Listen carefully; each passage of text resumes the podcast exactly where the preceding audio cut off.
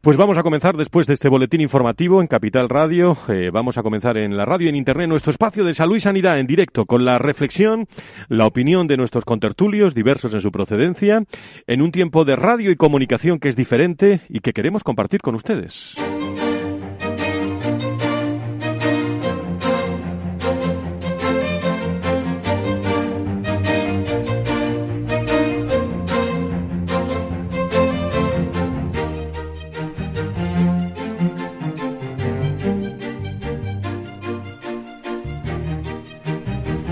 Valor Salud es un espacio de actualidad de la salud con todos sus protagonistas, personas y empresas. Con Francisco García Cabello. ¿Qué tal? ¿Cómo están? Bienvenidos a esta tertulia, la tertulia de los viernes en el entorno de la salud y la sanidad, en un día en el que hemos conocido en las últimas horas que la organización se está hablando de ello. ¿eh? La Organización Mundial de la Salud ha declarado la situación de emergencia internacional por el brote del eh, coronavirus surgido en, eh, en China, en España sin alarmas, ¿eh? ¿eh? pero según los datos de la organización, hasta el momento eh, hay ya 7.818 contagios, 170 muertos confirmados en todo el mundo, de los cuales 7.736 están en China y el resto repartidos entre 18 países. Según información de las autoridades británicas, que por cierto es actualidad también, y españolas, el vuelo eh, que les trae de China salió de Wuhan a las 7 horas eh, de hoy viernes, hora local medianoche de este jueves en España, y traslada a más de un centenar de ciudadanos británicos, una veintena de españoles y varios nórdicos, sobre todo de Dinamarca y Noruega. El avión posteriormente eh, saldría de la base aérea de Brice Norton en el sur de Inglaterra en torno a las 12 horas, horario español de ayer, y allí eh, desembarcarán o desembarcaron los británicos y a continuación está volando el avión eh, que ha reemprendido vuelo con el resto de pasaje hacia la base aérea de Torrejón, en Madrid, en España, eh, donde llegará dentro aproximadamente de dos horas, si no hay retraso, ese vuelo donde los españoles, ninguno eh, contagiado por el coronavirus, pero con preocupación, se van a ir directamente, bueno, van a saludar a sus familiares que le están esperando ya en el hospital, de, en el aeropuerto de Torrejón, pero se van a ir directamente al Hospital Militar Gómez Ulla esta mañana, donde van a pasar el periodo de cuarentena, tal y como determinan las autoridades sanitarias. Esta mañana hemos podido hablar con expertos. Bueno, este periodo de cuarentena es normal. Eh, me decía alguien, es como retirarlos también al campo. No pasa nada, no hay nadie enfermo pero de momento eh, se, está, se está analizando eh, bueno pues este viaje, ellos se encuentran bien, eh, pero con cierta preocupación. Pues esa, cuarentena en el Hospital Gómez Zulla. los siguientes pasos, bueno, los ha explicado esta mañana aquí el coordinador del Centro Nacional de Emergencias, Fernando, Fernando Simón. Estas personas, al no ser casos, la probabilidad de contagio es muy, muy, muy pequeña. Por lo tanto, van a poder recibir a sus familiares, van a poder recibir visitas, pero siempre utilizando medidas de protección, porque si no estaríamos rompiendo la cuarentena. Las autoridades sanitarias, por cierto, de Estados Unidos han confirmado también que se ha producido el primer caso de contagio entre personas del coronavirus de Wuhan en su territorio. Los Centros para el Control y Prevención de Enfermedades han indicado en las últimas horas que se trata de un hombre de Chicago cuya mujer viajó eh, al epicentro del brote. Eh, a ella se le diagnosticó también la enfermedad al regresar a Estados Unidos y, ayer jueves precisamente se confirmó que él también eh, padecía este coronavirus. El hombre de 52 años que se encuentra ingresado en régimen de aislamiento en el Hospital Regional de Málaga no ha sido contagiado por el coronavirus. Hay un caso que se está analizando a esta hora de la mañana en Ciudad Real y bueno, Sanidad aísla e ingresa a cinco personas también en La Gomera. Air Suspende todos sus vuelos a China y mientras en España como digo, eh, hay, un, hay un caso, ¿eh?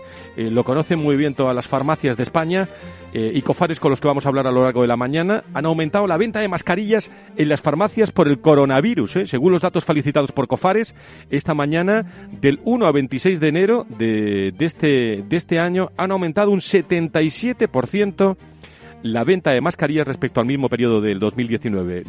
muchos eh, ciudadanos chinos, con los que vamos a hablar también esta mañana, que envían mascarillas al epicentro de este coronavirus. Vamos a estar muy pendientes los próximos minutos de esa llegada de compatriotas de Wuhan sin enfermedad, insisto, no hay que alarmar, pero los síntomas, los recuerdo, descritos por la neumonía de Wuhan provocada por el nuevo coronavirus son fiebre, fatiga, acompañados de tos seca y en muchos casos de, alguna dificultad para respirar, vamos, de disnea, que, en principio, insisto, no ha llegado ningún caso a, a, España. Enseguida vamos a entrar con detalles con nuestros contertulios que llenan ya este estudio central de Capital Radio en Madrid.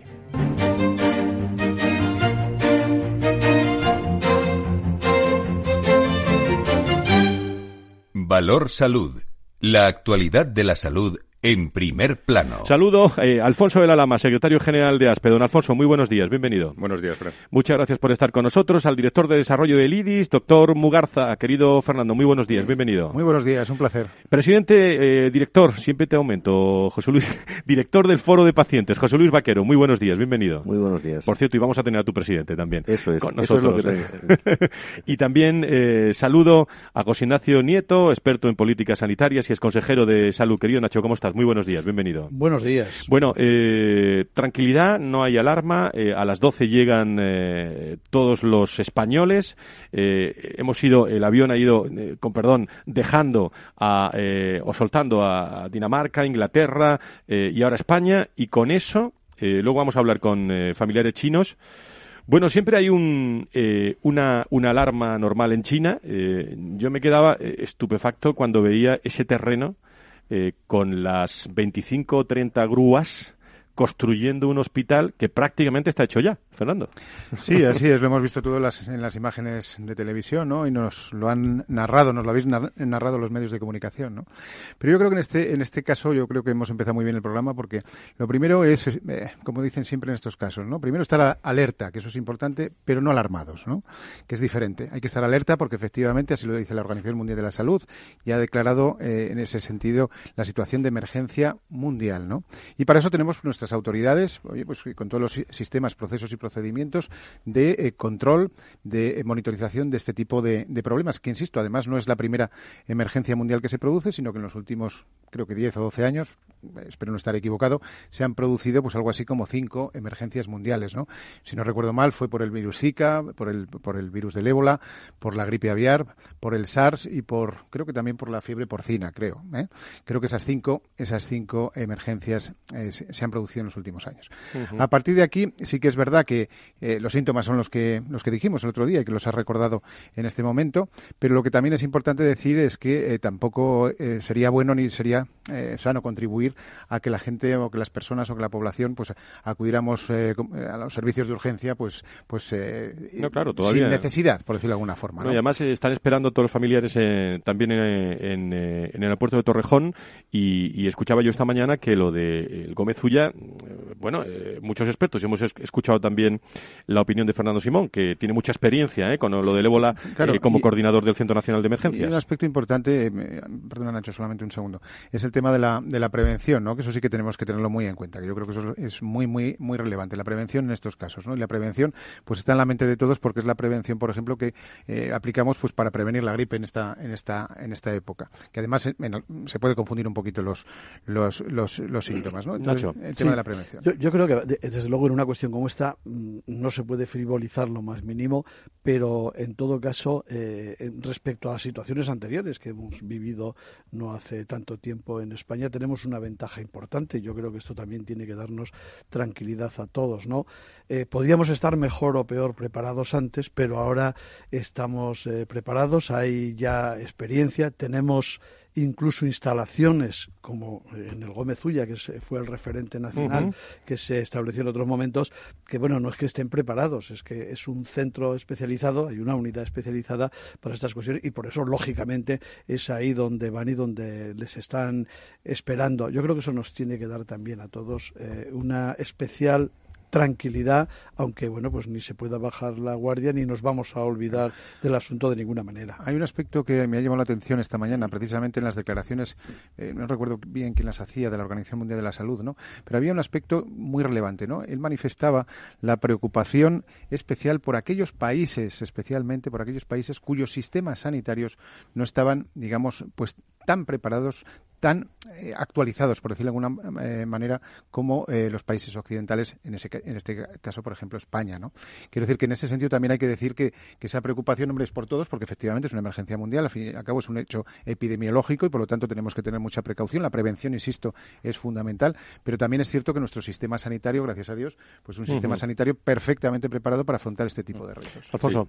No, yo, añadiría lo que dice Fernando de no solo la, la preparación del sistema sanitario y la experiencia que ha tenido en alertas anteriores, anteriores incluso en epidemias anteriores, sino que la concienciación de la población española, gracias también a los medios de comunicación. O sea, yo creo que la, que la, sociedad española está preparada para, eh, entiende la, alerta, entiende que no hay un peligro ahora mismo en, en España, de, ni mucho menos, y, conoce las medidas de seguridad y de prevención que tiene que. Pero, Alfonso, en España eh, mm, hay mucho ciudadano chino y mucha ciudadana china muy preocupados. Eh, bueno, se ha visto en el tema de las mascarillas, eh, pero muy preocupados por, por, todo, por todo este asunto. Creo que tenemos línea directa, lo ha conseguido nuestro equipo de producción, con eh, Beyulin, que es miembro de, de, una empresa española, de Junir Innovation.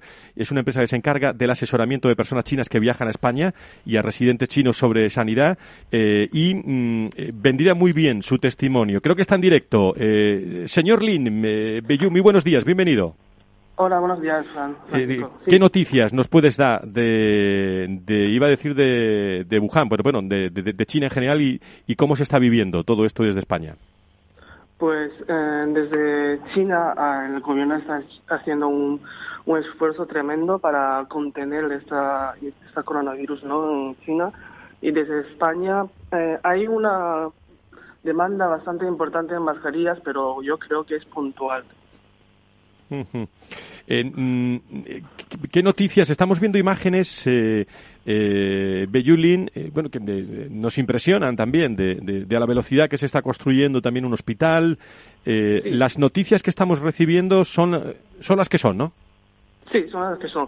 Hay un hospital que en principio hay que entregar construido en dos días ya. El 2 de febrero era la fecha prevista para entregar al, al, a ponerlo en servicio. Y hay otro hospital el 6 de febrero. febrero.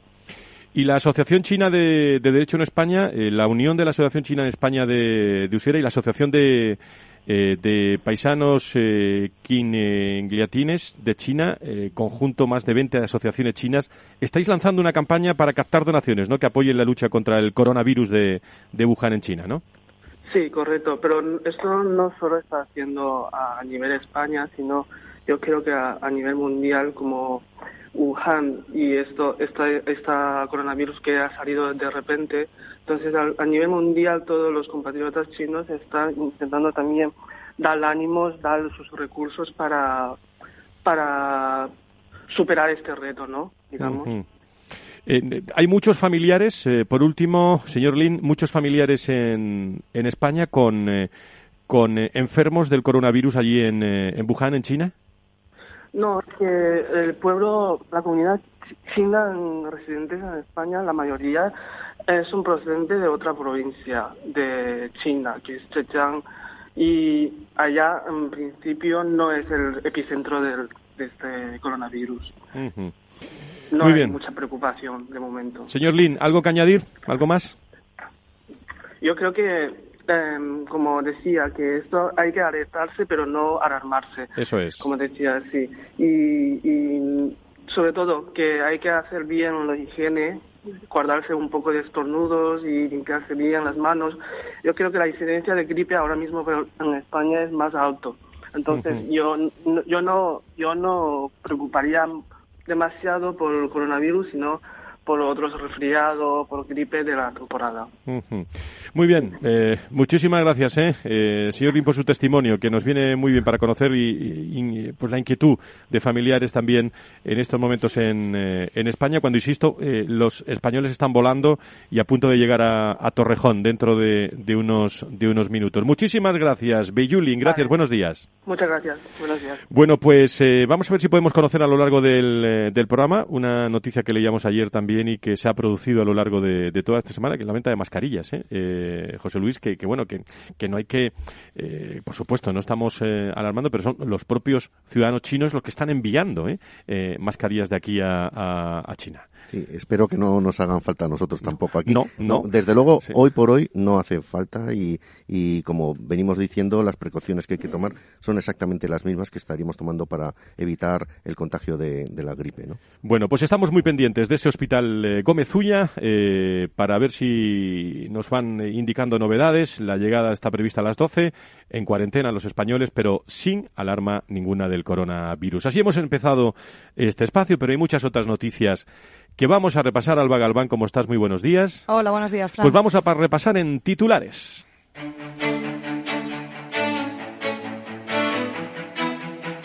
Las noticias del mundo de la salud en directo.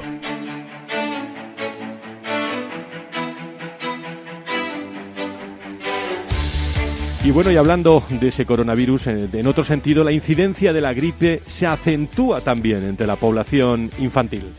Sí, 2020 ha comenzado con una fuerte presencia de la gripe en España. Tanto es así que ya en la primera semana del año se superó el umbral de 52,6 casos por cada 100.000 habitantes, lo que se ha establecido como el límite para considerarlo una epidemia. Además, la incidencia de la enfermedad entre los más pequeños está siendo muy significativa durante la campaña 2019-2020 y es que entre el 10 y el 40% de la población infantil contrae la gripe durante los meses de inclemencias invernales. Ante estos datos, los especialistas insisten insisten en que la mejor medida para prevenirla es la vacunación. Y el gobierno de coalición parece que rebaja la preocupación por la sanidad. La sanidad pasa de ser el quinto problema al sexto, adelantada por la percepción de los españoles sobre los políticos con la constitución del gobierno del PSOE y Unidas Podemos. Así lo refleja el barómetro de opinión del mes de enero hecho público por el Centro de Investigaciones Sociológicas. Y los desabastecimientos de medicamentos en las farmacias crecieron un 60% más en 2019. Esta es una de las, conclusiones del balance del Centro de Información sobre el suministro de medicamentos de la Organización Farmacéutica Colegial y que se ha realizado con la información recibida de 8.800 farmacias. Los datos del cierre de 2019 reflejan que los 363 medicamentos con problemas de suministro afectaban a todos los grupos terapéuticos, si bien destacan los relacionados con el sistema cardiovascular y nervioso. Y el Ministerio de Sanidad, que también ha dado a conocer esta semana el protocolo ALBA de actuación para casos de infección eh, de lo que hablábamos por coronavirus en España. Así es, representantes del Centro de Coordinación de Alertas y Emergencias Sanitarias, el Instituto de Salud Carlos III y las comunidades autónomas han elaborado este documento para hacer frente a los posibles casos de infección por el nuevo coronavirus originado en la ciudad china de Wuhan. Así el protocolo diferencia entre el caso de investigación, caso confirmado por laboratorio, caso probable o caso descartado. Nombres propios de la sanidad. Miriam Payarés, nueva directora general de Muface.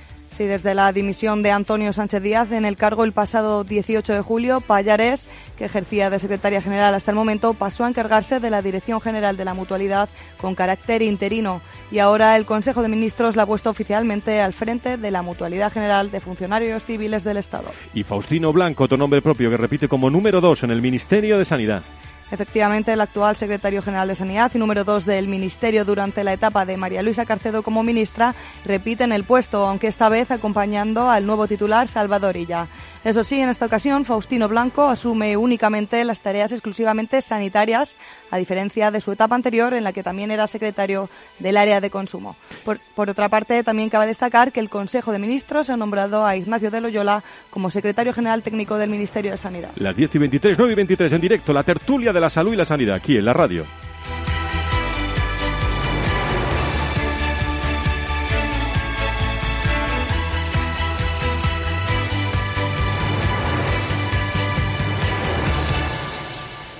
Pues en tertulia con eh, José Ignacio Nieto, José Luis eh, Vaquero, Alfonso de la Lama, Fernando Mugarza, en tertulia, como yo llamo, inteligente, en el que hemos conocido algunos nombres propios, queridos eh, amigos, nombres propios para, para seguir con esa política del, bueno, esos nombramientos de, ante nuevo ministro, ¿no? ¿Qué les parecen estos nombramientos? Conocidos por algunos de ustedes. Nacho, te miro.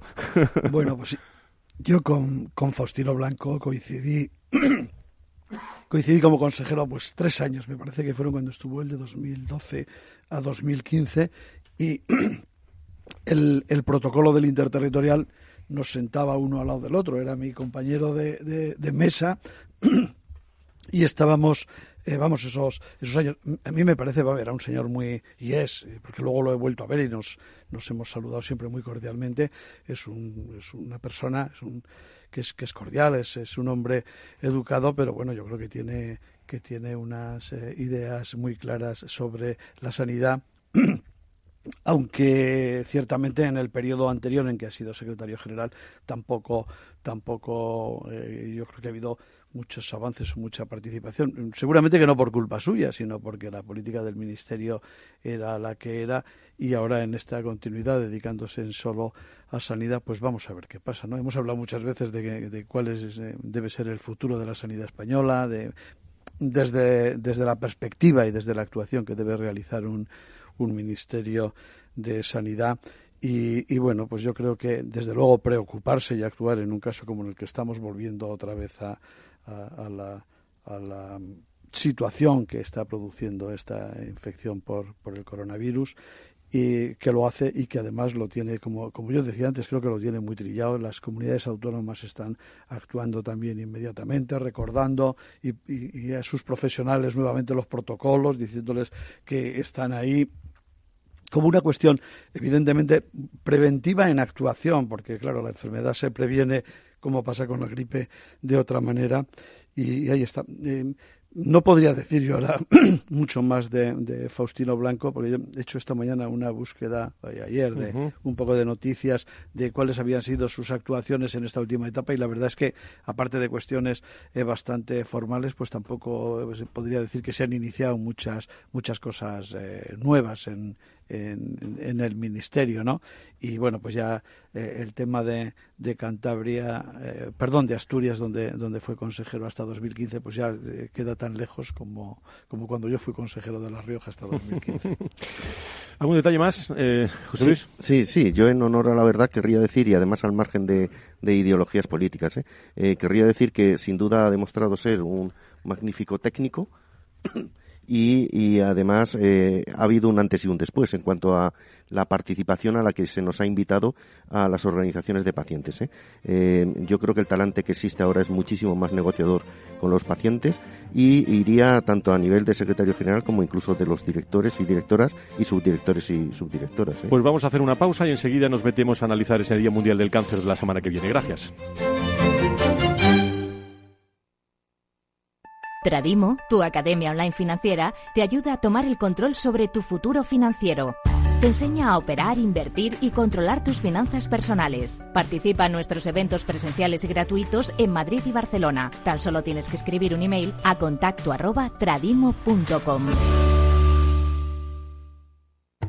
Algunos pueden pensar que las personas que nos quedamos en un pueblo lo hacemos porque no tenemos otra opción. Se equivocan. Me quedo porque amo lo que hago porque lo aprendí de mis padres. Me quedo porque tengo mucho que ofrecer. Me quedo porque quiero quedarme. Correosmarket.es, el mercado online que impulsa a los productores y a las productoras locales que eligen quedarse. Renta 4 Banco, el primer banco español especializado en inversión. Sí, somos un banco como muchos, pero no nos parecemos a ninguno. ¿Por qué? La especialización. Tenemos soluciones que se ajustan a cualquier perfil y necesidad. Inversiones con mucho o poco dinero en todo tipo de productos. Soluciones que lo hagan todo por ti o solo asesoramiento para que operes tú mismo. Descubre qué es tener un banco y un especialista en inversión al mismo tiempo. Para más información, entra en r4.com. Llámanos al 902 15 30 20 o visita tu oficina Renta 4 Banco más cercana. Capital Radio Madrid 105.7. Seguro que no te apetece coger el coche, pero lo que sí te apetece es un buen cocido maragato, cecina y otros muchos productos de Astorga, ¿verdad? Pues ya lo sabes, la auténtica cocina astorgana solo la encontrarás en el Astorgano y sin necesidad de coger el coche. Ven a visitarnos y lo comprobarás. Todos nuestros clientes repiten y seguro que tú también lo harás. Reserva en el 91 579 6261 o en calle Pensamiento 25. El Astorgano, la auténtica experiencia maragata. Entra con nosotros en la Data Economy. La economía de los datos dibuja ya el nuevo mundo en que vivimos. Este es el primer programa de radio dedicado al Big Data en español con el asesoramiento de Piper Lab. Cada lunes a las diez y media de la mañana en Capital, La Bolsa y la Vida. Y si quieres saber más, escucha nuestros podcasts en capitalradio.es.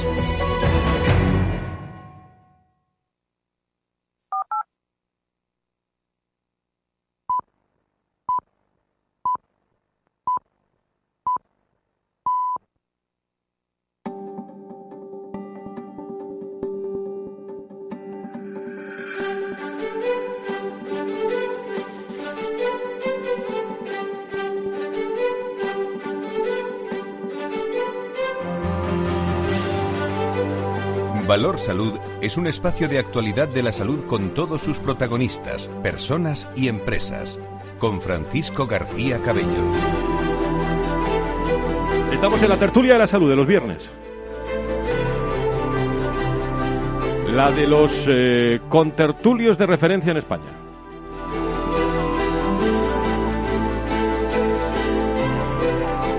Como es el caso eh, de Bernard Gaspar, que es el eh, presidente de la Asociación Española de Cáncer de Pulmón. Eh, recuerdo que celebramos el próximo 4 de febrero, el Día Mundial del, del, Cáncer, y creo que está con nosotros en, en directo Bernard. querido presidente, muy buenos días, bienvenido. Hola, muy buenos días. Muchas gracias por invitarme. Bueno, pues el, el 4, eh, te está escuchando también José Luis eh, Vaquero, que está con nosotros, del Foro de Pacientes. El día 4, Día Mundial del Cáncer, pero bueno, el cáncer de pulmón es uno de los cánceres, eh, Bernard, corrígeme, no son los más comunes en el mundo, es la principal causa de muerte por cáncer entre los hombres y las mujeres, de, por ejemplo, en Estados Unidos. Y, bueno, siempre, siempre eh, eh, estamos con el aspecto de la prevención, ¿no? Eh, el fumar esos cigarrillos causa la mayoría de los cánceres de pulmón, ¿no? Efectivamente, el 85% de los diagnósticos en cáncer de pulmón están relacionados con el con el hábito tabáquico y sobre todo, bueno, pues con los bueno, pues mm, con la, con la forma, con fumar, vamos, básicamente eso es lo que iba a decir. ¿Y cómo estáis, eh, cómo vais a, o qué retos tenéis, cómo vais a celebrar este, este Día Mundial del, del Cáncer? ¿Cómo, ¿Cómo está trabajando esta, esta Asociación Española de Cáncer de Pulmón? Vale, mira, nosotros, eh, eh, bueno, aparte de que nos sumamos, por supuesto, a todas las reivindicaciones que en el ámbito de esta patología, bueno, pues tienen todas las los tipos de cánceres, porque además el día 4 es el día del cáncer en general, nosotros también eh, tenemos nuestro propio día, que es el día 17 de noviembre, que es el Día Internacional del Cáncer de Pulmón. No obstante, eh, por supuesto, claro que sí, en este día, el día 4 de febrero, nosotros eh, queremos poner de manifiesto efectivamente las cifras que cada vez y cada año se están dando, no solamente en España, sino también a lo largo de todo el mundo, eh, en, diagnosticados de cáncer de pulmón. Por supuesto, nosotros eh, pensamos desde la asociación que los mecanismos de prevención y sobre todo todo de diagnóstico precoz es algo ya necesario e imprescindible dentro de eh, las formas de, abordaje de, esta enfermedad, ¿no? Entonces todo eso nosotros, bueno, pues reivindicaremos este día y lo pondremos de manifiesto. José Luis, ahí tienes a Bernard. Sí, ¿qué tal, presidente? Eh, quería, eh, quería preguntarte concretamente la, nueva eh, normativa, bueno, la cobertura de, tratamientos antitabaco. Esto me imagino que lo estaréis viendo con, con buenos ojos, pero también me gustaría que te extendieras un poco en cuanto a lo que es la contaminación en las ciudades. Vale, pues mira, me alegro que me digas, me hagas esta, esta pregunta, José Luis. efectivamente, nosotros hemos recogido con muy buena eh, mm, con los brazos abiertos esta eh, nueva iniciativa que ha venido del Gobierno de España de financiar los, eh, los tratamientos eh, para dejar de fumar. Creemos que es insuficiente, por supuesto, claro que sí, porque, mm, bueno, aunque ha llegado tarde, ha llegado. Eh, también mm, creo que es imprescindible volver a, a, a, una nueva redacción con barreras mucho más agresivas de la ley antitabaco y también, por supuesto, nosotros desde la asociación intentamos que, bueno, pues que todas las personas eh, lleven a cabo hábitos saludables.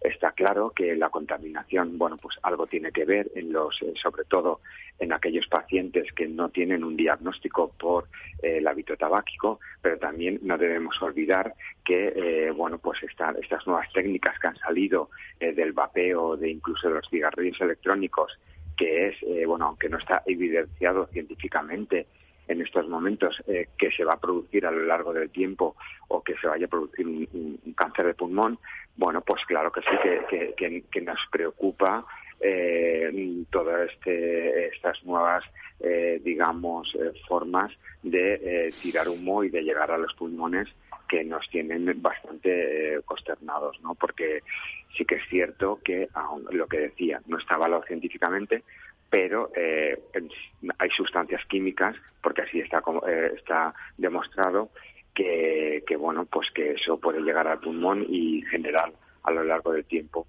un mal diagnóstico. No obstante, también quiero decir que eh, hay muchas eh, personas que piensan que eh, dejan de fumar el, cigarrillo convencional y ponen, se ponen un cigarrillo electrónico en la, en, la boca pensando que es una sustitución de no. Estamos hablando de algo que todavía no está demostrado, pero que probablemente, con todos los indicios que tiene, eh, bueno, pues a lo largo del tiempo puede producir algo perjudicial. Sí, Bernard, eh, eh, lánzanos por último un mensaje, bueno, realista a la esperanza en este Día Mundial del, del Cáncer, desde tu visión del, como Asociación Española de Cáncer de Pulmón. Bueno, pues mi mensaje sobre todo es que en el cáncer de pulmón se está avanzando muchísimo en los tratamientos. Tenemos la inmunoterapia que ha venido aquí a quedarse y sobre todo en el cáncer de pulmón que está funcionando nuestras tasas de supervivencia cada vez eh, van creciendo y tenemos mucho más eh, pacientes activos en los cuales el cáncer de pulmón forma parte de su vida, pero no le impide a, seguir eh, llevando, entre comillas, una vida normal. Yo lanzaría ese mensaje de esperanza, sobre todo mm, para que no piensen que que, bueno pues que ante un diagnóstico de cáncer de pulmón está por ahí no no no, hay supervivencia la hay la hay cada vez eh, estamos hablando de poco a poco mayores porcentajes. Muy bien, Bernard, eh, presidente de la Asociación Española de Cáncer de Pulmón, muchísimas gracias por estar con nosotros. Saludamos a, todos los familiares. Gracias. ¿eh? Vale, muchísimas gracias a vosotros también. Bueno, pues es el día 4, Día Mundial del, del Cáncer. Por cierto, que el próximo día 5 de febrero estaremos con mucho gusto eh, presentando un acto de stop eh, al cáncer, coincidiendo con la celebración de ese Día Mundial contra el Cáncer organizado por la secretario general de Confederación Sindical de, de FETICO y, también en un teatro que, luego nos van a contar dentro de, unos instantes al final del, eh, programa. Eh, déjenme que me vaya un segundo eh, a Cofares porque nos está esperando Jorge Poveda, que es el director del gabinete de dirección de, de Cofares. don Jorge, muy buenos días, encantado de saludarle. ¿Cómo estamos? Hola, buenos días, encantado de hablar con vosotros. Bueno, pues hemos conocido el dato, hablando esta mañana en la tertulia, al comienzo del programa, del coronavirus, que han aumentado la venta de mascarillas en las farmacias. datos facilitados por ustedes hablan de, del 1 al 26 de enero de este año que han aumentado un 77%, ¿no?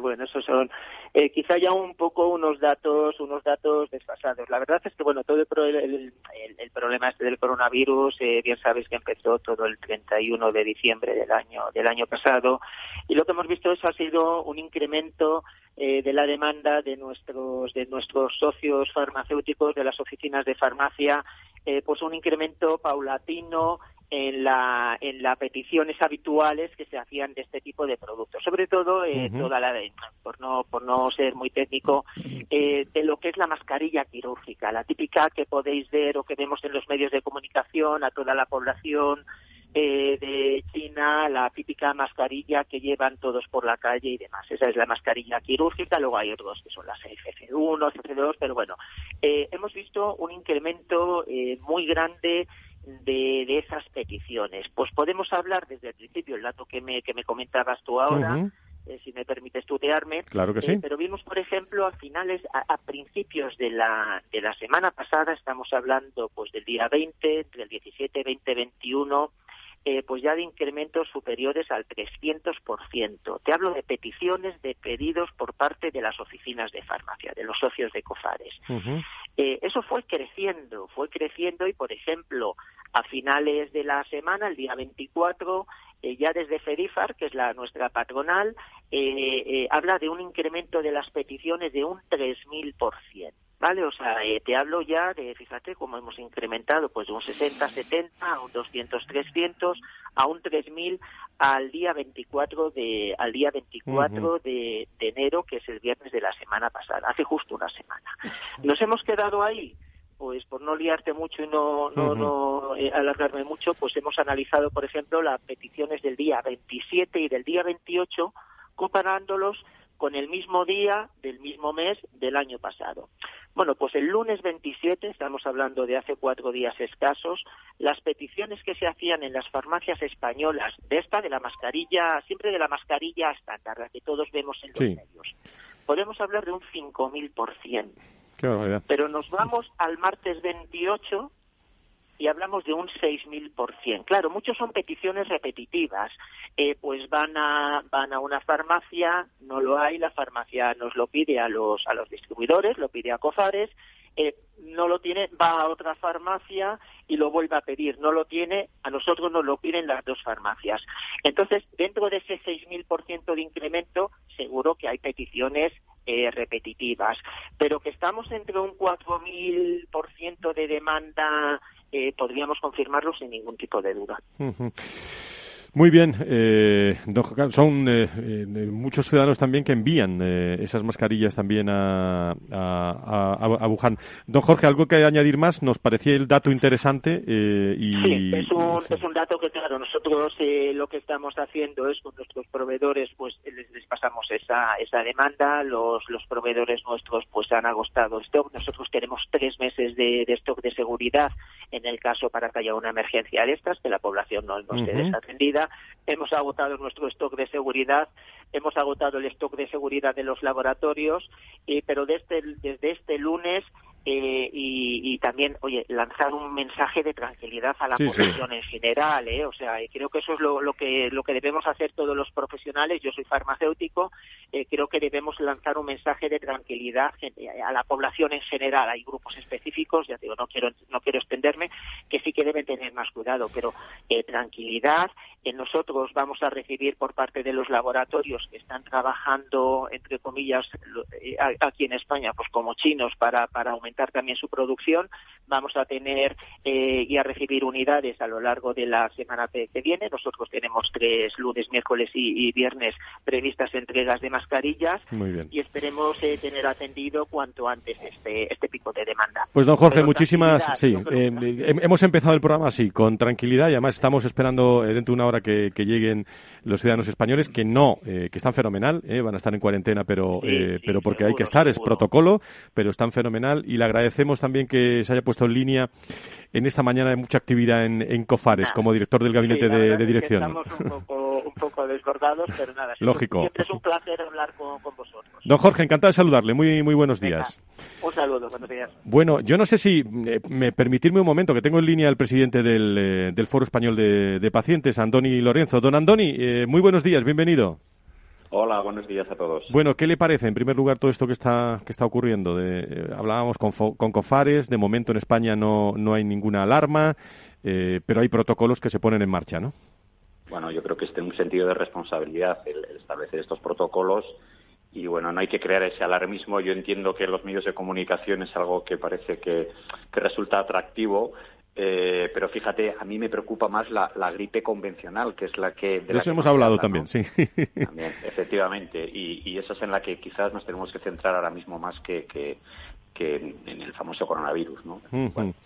Don Ignacio, eh, don Antonio, eh, estaba mirando a don, a don Ignacio. una pregunta muy rápida. Desde, desde esta tertulia, y abro un poco la tertulia por si quiere hablar con nuestros contertulios. ¿Cómo es ese pacto por la sanidad y, qué experiencia tienen desde, desde el foro de pacientes?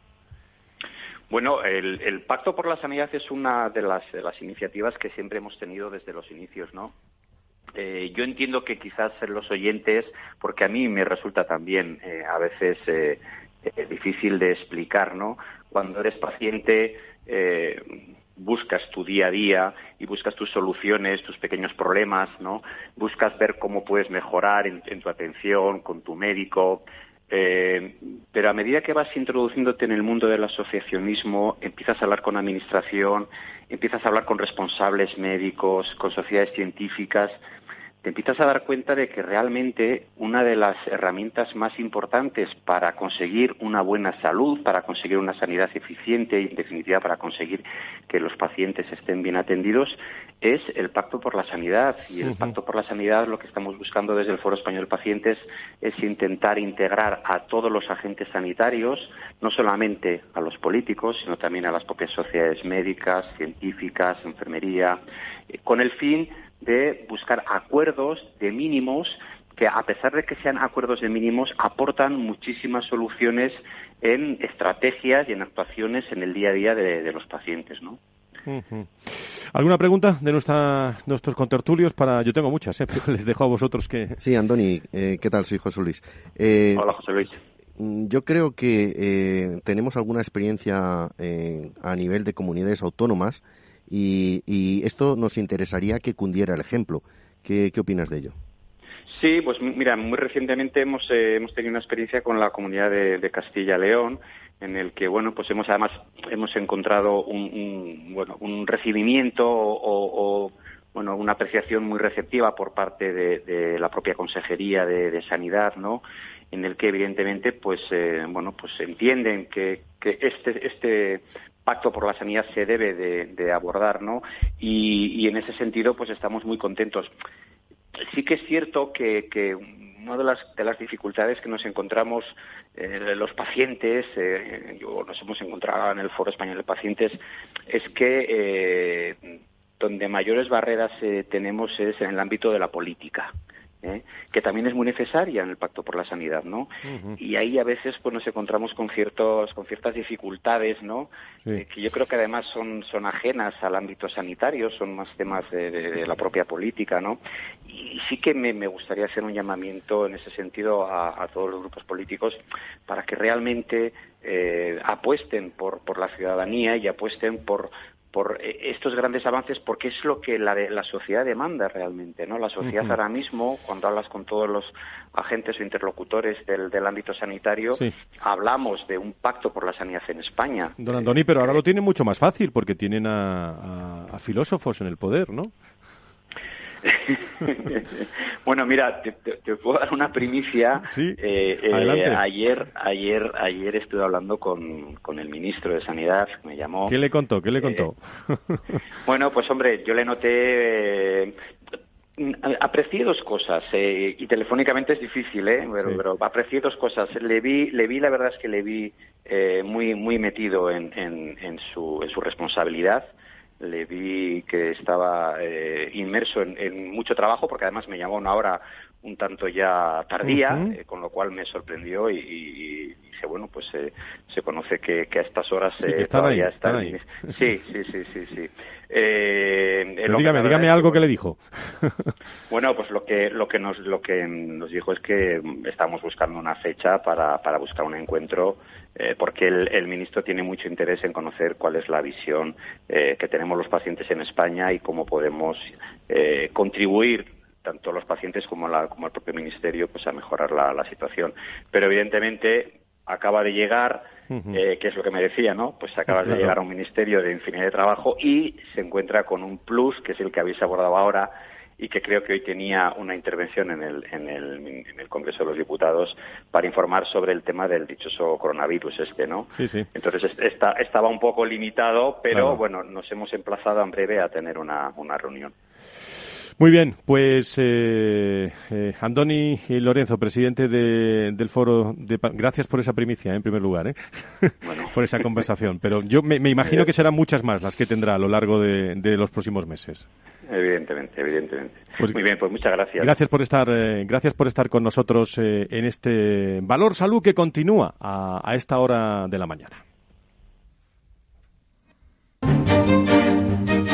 Valor salud la actualidad de la salud en primer plano. ¿Algo que añadir de, de, esta tertulia eh, que estábamos teniendo con, eh, con el presidente de los, del foro? Yo, la verdad que me he quedado con las ganas de, de haberle planteado una ah. cuestión que a través de José Luis se la traslado porque me, me, ha llamado la atención cuando hablaba del pacto por la sanidad y hablaba de la política, cuando eh, la verdad es que creo que sería bueno definir a qué pacto por la sanidad estamos hablando, porque en muchos momentos lo que se ha defendido es que el pacto por la sanidad tenía que ser político, incluso se ha tratado de sacarlo del ámbito del Consejo Interterritorial, eh, o sea, no entre las comunidades autónomas, y llevarlo al, al, Parlamento para que fuesen los partidos directamente los que hiciesen ese asunto. Bueno, tan es así que hubo incluso un tiempo de trabajo en ese sentido y que, como viene sucediendo desde hace muchos años, eh, nunca se ha conseguido. Claro, yo, eso es lo que quería también eh, reforzar, lo que dice también eh, Nacho, ¿no? yo lo, resumiría también en una frase, ¿no? Que es el hecho de que los pacientes y los profesionales permanecemos, pero sin embargo los ministros y ministras pasan, ¿no? El índice de, provisionalidad en el puesto es muy importante. Los interinos. los interinos, efectivamente. Y ese pacto necesita precisamente estabilidad, lo primero. Y, y, saber además cuáles son los objetivos primordiales. No puede hacerse un pacto de espaldas a la participación de los pacientes. Es más, yo diría de la ciudadanía, ¿eh? porque cuando hablamos de sanidad y de prevención, hablamos todavía incluso de gente sana, ¿no? Eh, es que estamos hablando de que son cinco o seis ministros o ministras en cinco o seis años, ¿no? O sea que más o menos, eh, quiero decir, la vida media en el, en el cargo, me refiero, está aproximadamente en un año, ¿no? Así es difícil, ¿eh? Así es difícil. Como decir, la, participación política tiene que liderar este pacto, pero un pacto que, que una a todos, ¿no? Pacientes, profesionales, la sanidad privada a la que representamos nosotros también. Eh, no, no, tengo mucha esperanza en que en esta legislatura se pueda alcanzar por temas políticos. Vemos cómo está el, el escenario político. Además, eh, hemos visto en el, en, el barómetro del CIS que la sanidad ha bajado puestos en cuanto a preocupación de, la población. Por lo tanto, eso los políticos también lo tienen muy en cuenta. Había que ver los porcentajes, ¿eh? porque puede bajar un puesto y, y seguir. Sí, ha bajado tres décimas, está en un 16,9%. Bueno, pues eh, saben ustedes que tenemos costumbre de vez en cuando de, seguir qué está ocurriendo en la ONT, en la Organización Nacional de Trasplantes, y creo que tenemos en línea a María Valentín, que es médico adjunto de la ONT y responsable de los programas de trasplante renal en vivo. Quería María, ¿cómo estás? Muy buenos días, bienvenida. Hola, buenos días, muchas gracias. Bueno, pues estamos pendientes de vosotros, ¿eh? eh y, muy de y, muy de cerca eh, por, muchas veces también por la urgencia de cómo se solucionan las cosas, ¿no? Pero dime en qué consiste ese trasplante renal cruzado y qué objetivo tenéis, qué, qué es en lo que estáis ahora. Bien, bueno, el trasplante renal cruzado eh, no precisa la urgencia de los trasplantes renales con un donante fallecido, porque el trasplante renal cruzado se hace con donantes vivos. Eso nos da tiempo a prepararlo y prepararlo bien para que salga todo a la perfección. ¿Vale? Entonces, el trasplante cruzado es un tipo de trasplante que se hace cuando una pareja donante de receptor, por ejemplo, un matrimonio, el, el marido es el donante, la, la mujer, la esposa es la receptora, van a la consulta para decir, bueno, pues que la, receptora necesita este trasplante renal, el marido le quiere dar el riñón y no son compatibles entre sí. Al no ser compatibles, bueno, pues tendríamos la opción de que esta persona no fuera donante y buscar otro donante, que, que la esposa quedara en lista de espera de donante fallecido, que se intentara un tratamiento para para intentar superar esta incompatibilidad, pues son tratamientos que muchas veces son costosos y precisan, además de, medicamentos muy potentes que pueden ser perjudiciales a largo plazo. Y la última opción es esta, es la del trasplante cruzado, que es buscar dentro de un grupo grande de parejas donante-receptor que son incompatibles, intercambiar los donantes entre las parejas para formar nuevas parejas que ya sí que son compatibles entre sí y entre ellas ya se puede hacer el trasplante renal directo. Dime una cosa, Ana, María, muy rápido. nos están escuchando hospitales, eh, ¿criterios que deben cumplir los centros para ser designados también como referencia para esa realización de trasplante renal cruzado?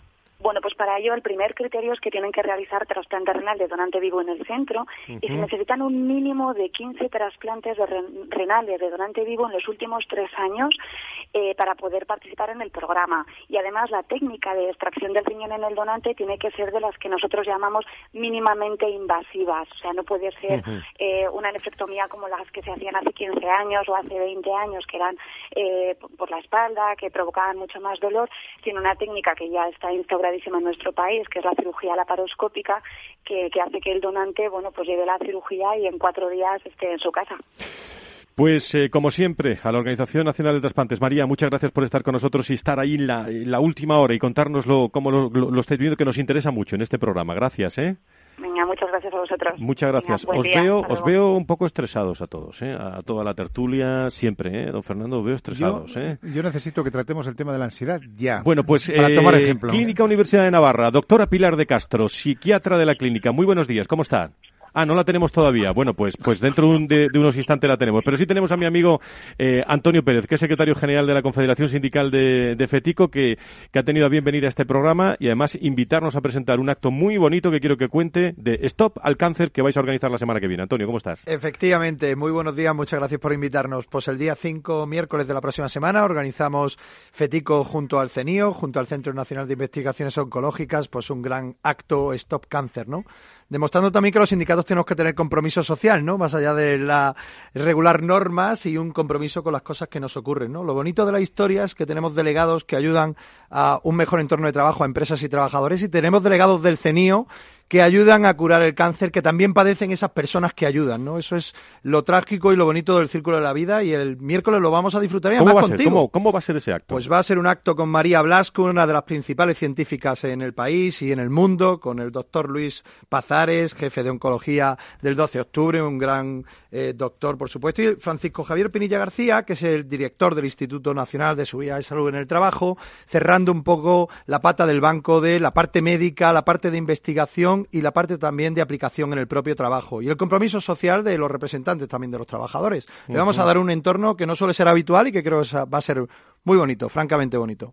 El, eh, haz un, un llamamiento. Bueno, y me imagino que invitas a todos los contertulios que están aquí. eh, Absolutamente, por todo- supuesto. Y, a, y a todos los oyentes, pero. ¿dónde, ¿dónde va a ser? Recuérdame. Va a ser en el Lope de Vega, la Gran Vía, entre las 12 de la mañana y las 2 de la tarde, donde estaréis invitados. Y además es el mejor remedio contra el estrés, el cariño y el amor.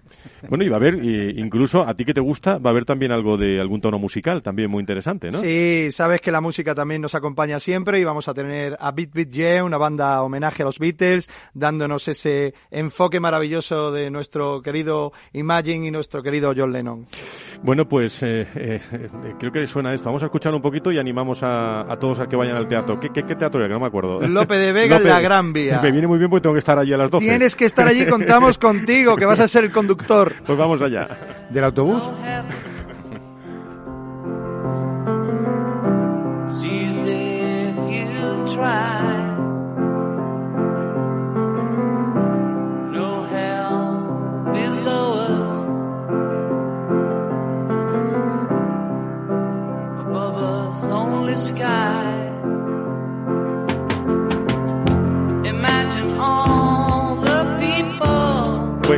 José Luis, eh, estás invitado. eh, José Luis Vaquero, del Foro de Pacientes, todos los pacientes. eh, y, y yo creo que es un día eh, para reflexionar el Día Mundial del, eh, del Cáncer, ¿no? El próximo martes.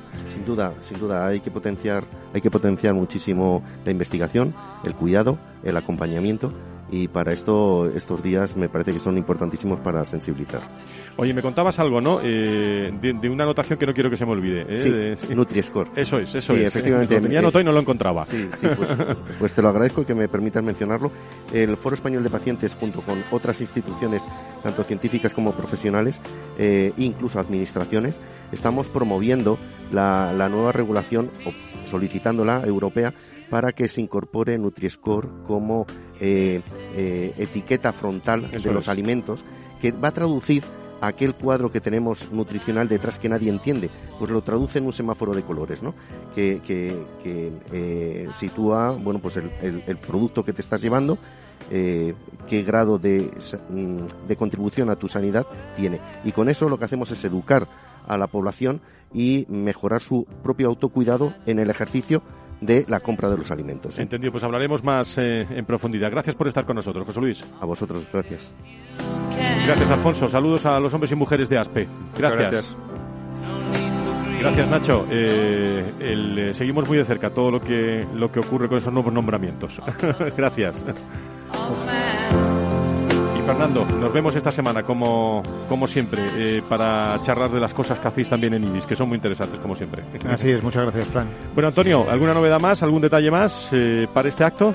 Pues, eh, Stop al cáncer. Pues que ¿eh? toda la recaudación de toda la venta de merchandising y la colaboración del sindicato va a ir directamente a la investigación del CENIO, que hay que ayudarles. Pues eh, con este mensaje, eh, con este acto, te agradezco que estés con nosotros ¿eh? en este final del, del programa. Antonio Nosotros. Pérez, secretario general de la Confederación Sindical de, de FETICO, todos unidos ¿eh?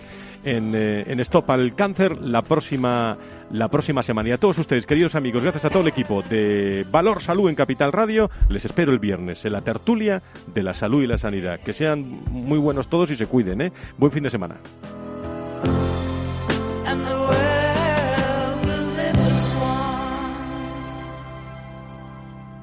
Valor Salud, la actualidad de la salud en primer plano todas las semanas con sus personas y empresas, en Capital Radio, con Francisco García Cabello. Hola, soy Leopoldo Abadía, autor de La Crisis Ninja, y quiero hablaros de lo normal. Lo normal es que cuando inviertas tus ahorros, nadie deje los mejores productos de inversión para otros que tienen más dinero. Con Finanbest puedes invertir como lo hacen los grandes patrimonios, accediendo a los mejores productos de inversión. Entra en finanbest.com y descubre que lo normal es extraordinario. Lo normal es Finanbest.